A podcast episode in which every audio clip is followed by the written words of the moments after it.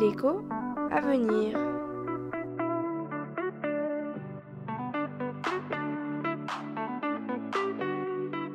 J'aimerais savoir, les cryptoactifs privés sont-elles des monnaies? Bonjour Oran. Bonjour Aimé. On entend très souvent parler de crypto-monnaies, mais est-ce que ce sont vraiment des monnaies, Oran? Tu fais bien de poser la question, Aimé. D'abord, le terme crypto-monnaie est sans doute abusif à l'heure où nous enregistrons ce podcast. Il faudrait plutôt parler de crypto-actif que de monnaie. Un crypto-actif est un actif électronique créé et utilisé via des technologies de cryptage. Il transite via une technologie appelée la blockchain qui est chargée de certifier la validité des actifs et leurs transactions. Et pourquoi ne peut-on pas parler de monnaie, Oran?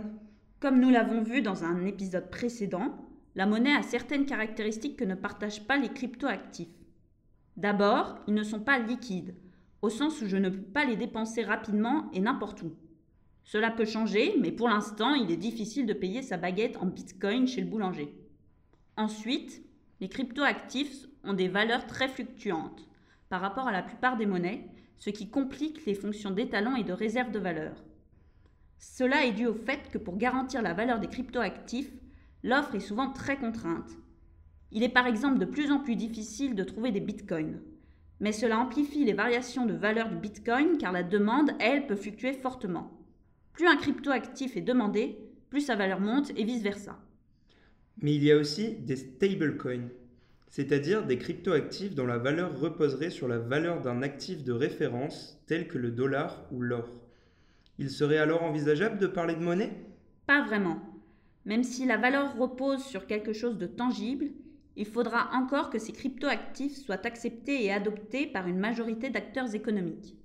Et puis fondamentalement, pour que la valeur de ces stablecoins reproduise celle du dollar, par exemple, il faut que derrière chaque stablecoin, il y ait un dollar en réserve pour l'échanger. Or, ce n'est pas le cas. Le stablecoin part du principe qu'on a confiance qu'il sera stable en valeur. Attention quand tout le monde s'en débarrasse en même temps.